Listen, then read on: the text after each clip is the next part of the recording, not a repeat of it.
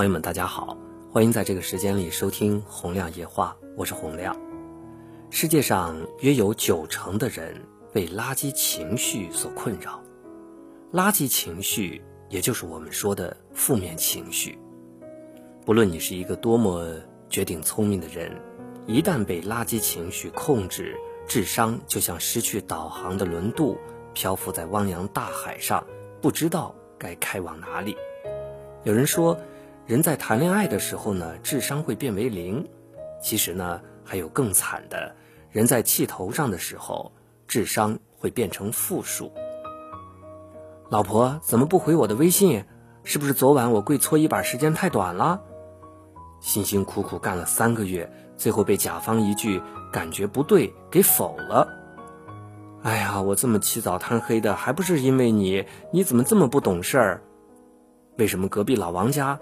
他的孩子能够考出一百分，我家的娃子咋就不行呢？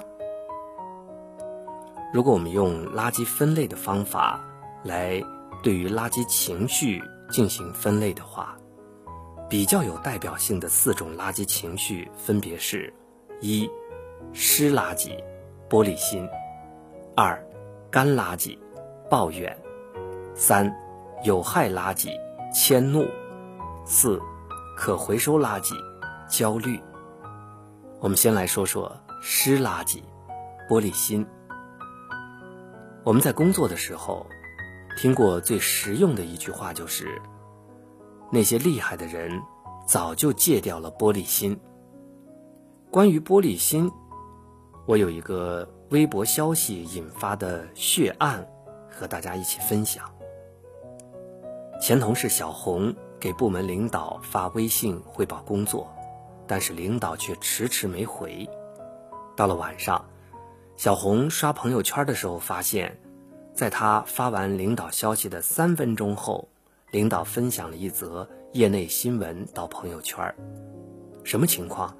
不回我微信，却发了一条朋友圈。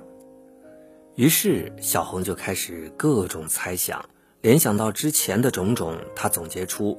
领导一定是对我有意见，他肯定早就看我不顺眼了。上一次出差参加行业论坛，也是带了小张，没有带我。我并不比小张差到哪里呀。因为这件事情，小红一直耿耿于怀。不久后，他觉得自己不被重视，工作似乎也到了瓶颈期，然后提出了离职。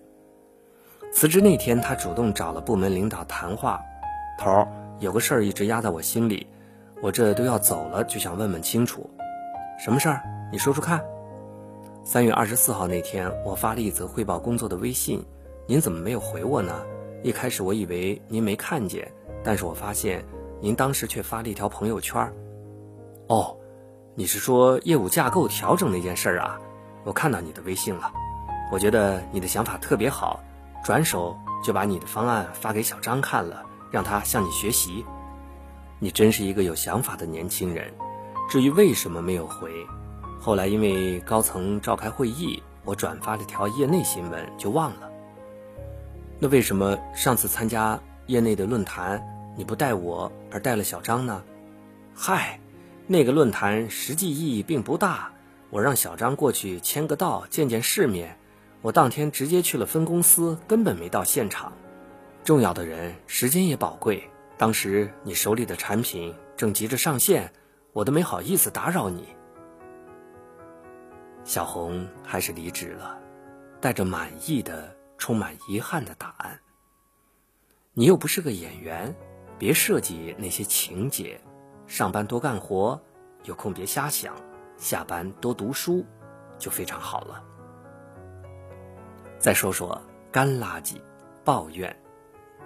什么破交通，距离一公里堵车俩小时，都不知道是不是 boss 脑子烧糊涂了，选了这么智障的合作方，一点预期管理的常识都没有。我一天到晚的忙，回家没一个人帮我，衣服没有人收，垃圾不知道倒，碗也不知道洗洗，全都指望着我一个人做。上面这些话，我们都觉得好熟悉吧？这些抱怨的话。其实一点用都没有。不对，只能说他对解决问题一点用都没有，但是他却能够让听到这些话的人一秒钟心情就变差。如果你工作的办公室里有一个爱抱怨的人，他则是天天在你耳边嗡嗡嗡的嗡个不停，你都没好心情去工作了，好气，但是还得保持微笑。如果你家里有一个爱抱怨的人，他要是天天围绕着鸡毛蒜皮的事情唠唠叨叨个不停，你一定不想回家，不想同他讲话。但是呢，还是要一只耳朵进，一只耳朵出。听抱怨的时间一久，你只剩下两个选择：一，成为抱怨的人；二，离开抱怨的人。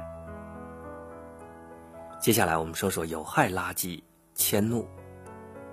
我们的生活中有一个很普遍的糟糕现象，几乎百分之九十的人习惯性的把糟糕的坏情绪一股脑的在最亲近的人面前发泄。原因也单纯的可笑。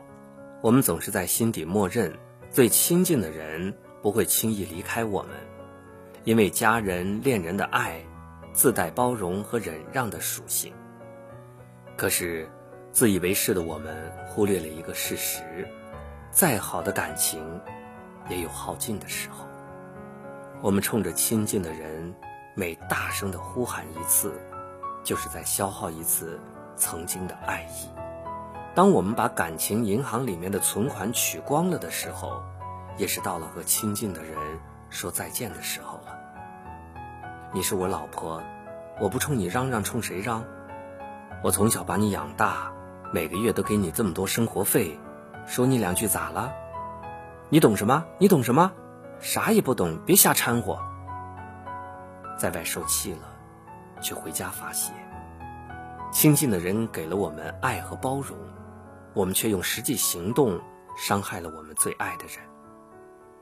语言是一把双刃剑，而我们在面对亲近的人的时候，总是习惯用不敢或者无法对待外人的方式，来伤害亲近的人。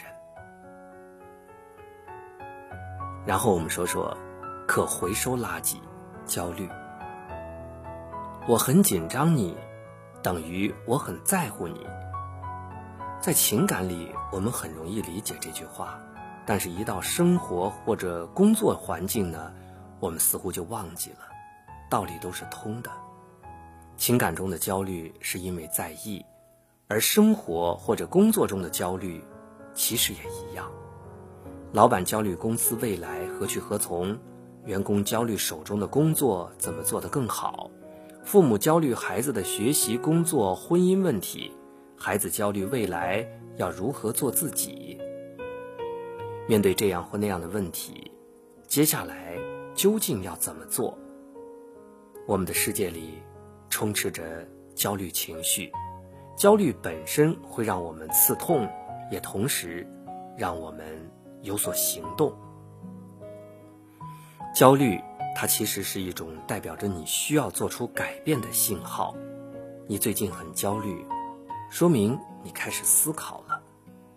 你总是在说“我搞不定这个，做不好那个”，可是作为一个凡人，你已经搞定很多事情了。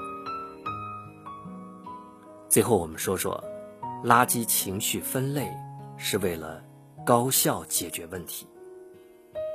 王小波说：“人的一切的痛苦，基本上都是对自己无能的愤怒。”不论发生了什么事情，真正能够影响到我们心情的，早已经不是事情本身，而是我们对待这件事情的看法。几乎我们看到过的所有文章或者是图书，都在强调我们要做一个情绪稳定的人。这时候，许多人就会从心底发出一个疑问：我有坏情绪？是一件错误的事情吗？当然不是。情绪本身没有对错之分，它存在的意义就像是一个闹钟，起到提醒的作用。我们对负面情绪，也就是垃圾情绪进行分类，目的和垃圾分类相似。通过分类，以提高垃圾的资源价值和经济价值，力争物尽其用。我们知道，目前自己正处在一个怎样的状态下？是什么导致了我们出现了情绪问题？然后我们就需要围绕着情绪问题的现象，直接去解决导致这个情绪问题出现的本质问题。这是一种非常实用的技能。所以，有人把对情绪的掌控力叫做高情商。我们常说，有才的人，谁还没点脾气？但是有才的人多了去了，如果不是缺一不可，谁愿意成为你的情绪垃圾桶呢？而一个真正聪明的人，除非别人为你创造了一个良好的沟通环境，不然你只有深谙垃圾情绪分类大法的高情商，智商才能最大化发挥效用。好了，朋友们，我们今天的交流就到这里。欢迎在明天的同一时间继续收听《洪亮夜话》，我们明天再会。